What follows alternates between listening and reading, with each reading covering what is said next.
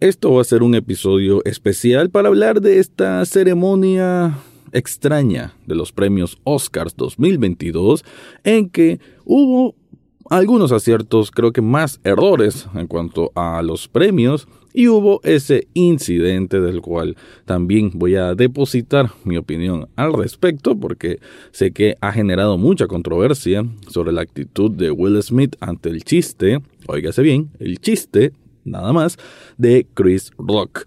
Pero también hay que hablar de una película que ganó, que fue creo que es la que sorprendió a todos, ¿no? Como el mayor galardón para Coda y otras sorpresas mm, quizás no tan agradables que se dieron en esta ceremonia. De eso es lo que voy a estar hablando en este episodio. Análisis cinéfilo y seriéfilo de la actualidad. Esto y más en el podcast Echados Viendo Tele. Esta es una producción desde Nicaragua de Rafael Lechado.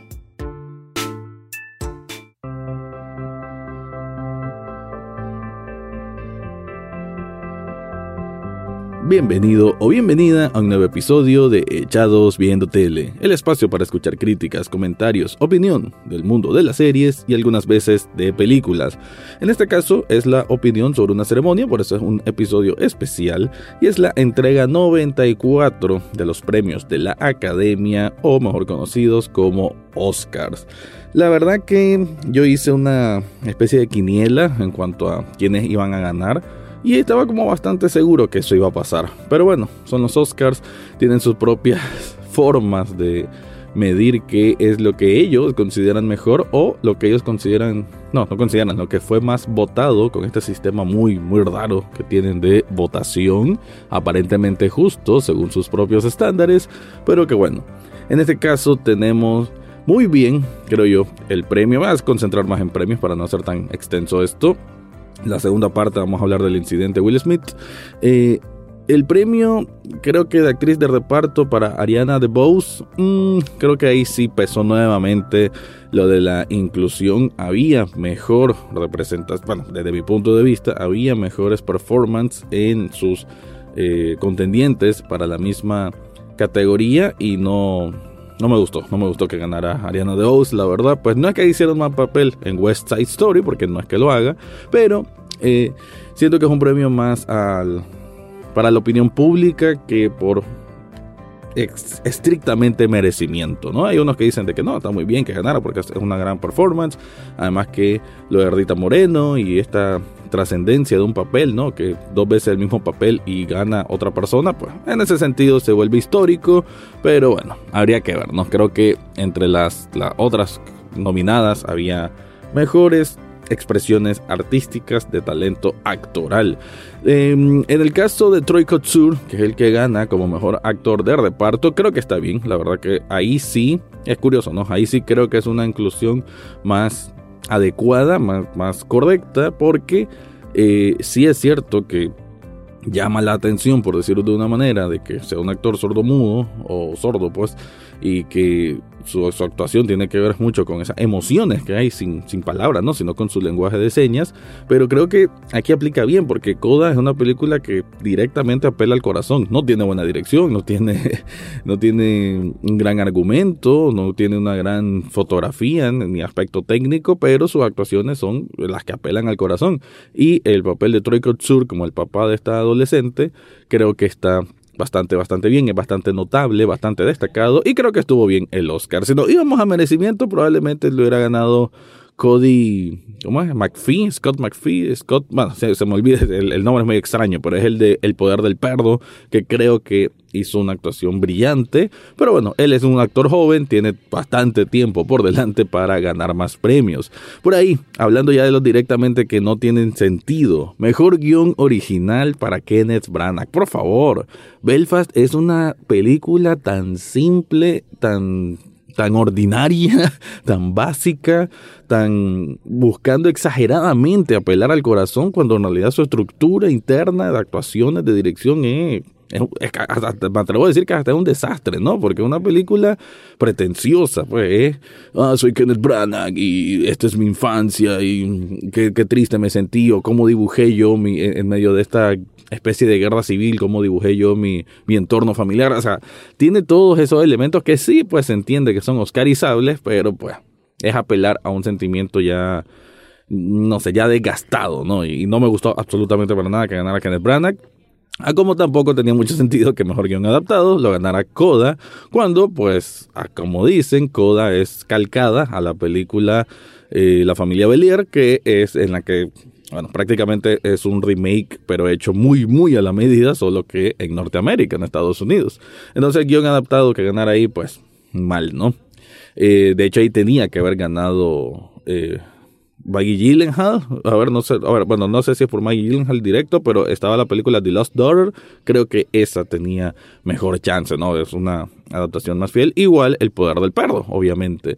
Pero El Poder del Perdo sí ganó en mejor dirección para Jane Campion, lo cual está muy muy bien, qué bueno que sean más voces de mujeres las que se están ganando estos premios de dirección porque no se han dado mucho en los Oscar y quizás pesó un poco eso de por qué seleccionarla a ella, pero desde mi punto de vista sí creo que era el mejor trabajo. De dirección en Power of the Dog es, es impecable, ¿no? Así que bastante, bastante bien. De ahí el montón de premios técnicos fue para Dune, y lo cual era de esperar, ¿no? Porque pues es una película que en ese sentido y casi que en ese sentido estricto es en lo que se destaca. De ahí poco más, yo le he dicho, Dune no es una gran película.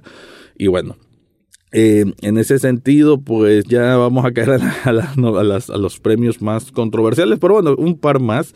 Eh, el caso de mejor película animada, ganar Encanto, por favor. Sí, no es que sea mala película, pero algo que ya se ha visto. Mientras que The Mitchells vs. The Machines, esa es una película muy bien lograda, muy bien el acabado artístico, distinto, original. También la historia se mueve por puntos que, aunque sintamos que ya hemos conocido, eh, la manera en que nos vuelven a inculcar el valor familiar en esta película animada creo que es de los más auténticos que se han mostrado desde hace muchos años y estaba mejor que Encanto, pues, pero, pero bueno, pesa Disney, desgraciadamente Disney eh, siempre es el todopoderoso en este sentido y pues lo gana. El mejor canción original, qué bueno que no ganó esa de las oruguitas, no sé, todas las canciones eran bastante, bastante malas, a excepción de Billie Eilish con No Time to Die, que sí, ahí muy buena canción. Ella es una artista, eh, creo que un poco más completa en, el sentido de nivel artístico musical y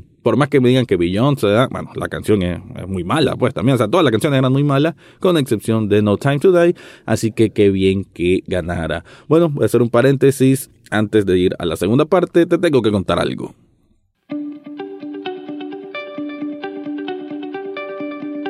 Si estás buscando un regalo para vos mismo o para alguien más, yo te recomiendo Subli Shop Nicaragua. Ahí puedes hacer camisetas con el diseño, con el logo que se te ocurra.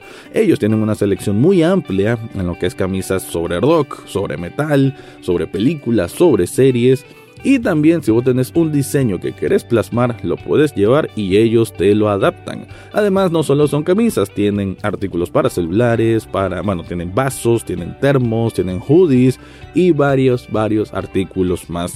En las notas de este episodio yo te dejo el enlace para que encontres de todo un poco en esta tienda. Bueno, continuando con los, las premiaciones de estos Oscars, pues en cuanto a mejor actriz, que ganara Jessica Chastain, ella es una actriz muy muy completa, la verdad que ha hecho muy buenas actuaciones en su vida. Dicen, porque esta sí no la he visto, la película por la que ganó Tommy Faye, la, la, la, opinión general es que la película no es buena, pero su actuación sí sobresale. Eh, qué bien, me hubiera gustado Kirsten Dunst, pero sobre todo me hubiese gustado Kristen Stewart por el papel que hizo en Spencer. Spencer debió haber sido nominada como mejor película. Probablemente debió haber ganado como mejor película, pero bueno, fue bordada de los Oscars. Y lástima por Kristen Stewart, que realmente se lució haciendo a Lady D, pero una Lady D muy muy oscura, con muchos problemas, con muchos matices internos. La verdad que fue para mí la mejor actuación que hubo de en general, casi puedo decir. Eh, o sea, no, no porque es actriz, sino entre actriz y actores. La mejor actuación que hubo en una película 2021 fue Kristen Stewart. Lástima, no se le reconoció. Y bueno, vamos a caer al premio de mejor actor para Will Smith, ¿no? Y toda la situación Will Smith. No me voy a tampoco extender tanto al respecto, solo decir aspectos básicos, ¿no? En el mundo del showbiz, en el mundo de los Oscars, en el mundo del entretenimiento, los chistes crueles, el humor negro, forman parte del ADN, es parte del esqueleto completo cómo están ya programado toda esta gente que vive del entretenimiento en Estados Unidos. O sea, ya, en la cultura del roast puede gustarte o no, pero es parte de lo que ellos hacen y muchas veces es divertido. Que si el chiste de Chris Rock sobre una nueva película G.I. Jane 2 para Jada Pinkett Smith, que es la esposa de Will Smith, eh, se estuvo pasado de tono. Sí, estuvo pasado de tono. Tampoco tanto, ¿no? A veces creo que exageran un poco en decir que, ah, porque ella tiene alopecia y bueno, pues, hizo un chiste sobre que está calva y no un chiste extremadamente ofensivo, pero entiendo, pues entiendo que cualquiera se puede ofender de, de algo así porque está sufriendo una condición médica, pero tampoco siento que sea el bueno, que lo, humilló o la humilló totalmente, no, bueno, eh, it's a joke, como dice Ricky Gervais, la verdad que en ese sentido, pues la reacción de Will Smith es totalmente desproporcional a lo que a lo que era un chiste, a lo que son palabras, ¿no? Lo dijo también John Leguizamo en una entrevista, bueno, eran solo palabras, no tenía por qué reaccionar y agredir, porque lo que ocurrió ahí es una agresión en medio de una ceremonia que te están viendo en muchas partes del mundo, pero también tampoco me puedo decir de que bueno, todos somos humanos, cometemos errores, eh, fue un impulso que no pudo controlar Will Smith, todos hemos pasado por situaciones de ese tipo, de esos errores, y que creo que errar es humano, así que tampoco hay que sepultar a Will Smith y todo esto, no, no creo que es no es lo correcto, pero sí decir pues directamente de que fue una acción desproporcional en una ceremonia de ese tipo, eh, ya sabemos qué tipo de chistes son los que se dan y que Will Smith eh, no, no, es un novato, tiene como 30 años en la industria y pues sí, estaba en un mal momento. Algo internamente de Will Smith pues no está bien porque reaccionar así no, no corresponde, ¿no? O sea, esa reacción no fue por el chiste de Chris Rock, esa reacción es por alguna frustración interna o algo así. Esto, mm, digamos que se puede interpretar de esa manera, muchos lo han interpretado así, nadie sabe qué pasa en la cabeza de Will Smith, obviamente, pero pues uno puede aducir eso, ¿no? Que es una reacción exagerada. ¿Chris Rock merecía esa cachetada? No, la verdad no, no, no la merece porque it's just a joke, ¿no? Es solamente un chiste, sí, pasado de tono, sí, de mal gusto si quieren, pero creo que lo peor del, chiste es que es moderadamente divertido, ni siquiera es tan divertido, ¿no? Entonces, pues también ahí no está tan buena la cosa. Pero bueno, Will Smith gana el premio a Mejor Actor y pues en su discurso se disculpó con medio mundo, menos con Chris Rock, lo cual no estuvo bien, y la verdad que muy o sea, le dio mala vibra, ¿no? Desde que ocurrió eso hasta que terminó la ceremonia de los Oscars, estuvo un ambiente tenso, lo cual pues bueno, que si Will Smith merecía el premio, para mí sí, para mí sí, porque creo que interpretó muy bien a Richard Williams. Eh, un papel que, aunque dicen por ahí que es muy Will Smith, pues que no se esforzó tanto y demás, pero bueno, era un papel que quedaba a la perfección a él y que lo hizo a toda honra, con, con mucho o sea, depositó bastante de él porque, bueno, tal vez se vio reflejado. Y después de estas actitudes que vemos en los Oscars, más razón de ver de que, bueno, estaba él mostrándose muy quién es en esa interpretación de, de, Richard Williams. Y, y bueno, y bueno, y ya para finalizar con mejor película que tenemos a Coda. Coda es una película muy, muy, muy sencilla, muy básica, ya lo mencioné.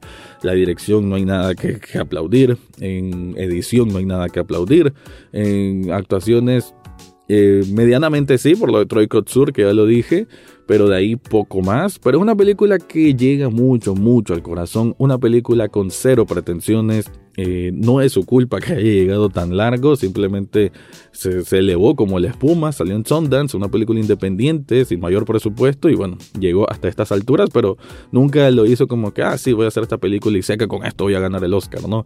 No tiene esos dulces que normalmente muchas películas entregan para la gente de la academia, para la gente que vota, simplemente es una película que llegó ahí y qué bien por eso, pues es una película que no te va a caer mal.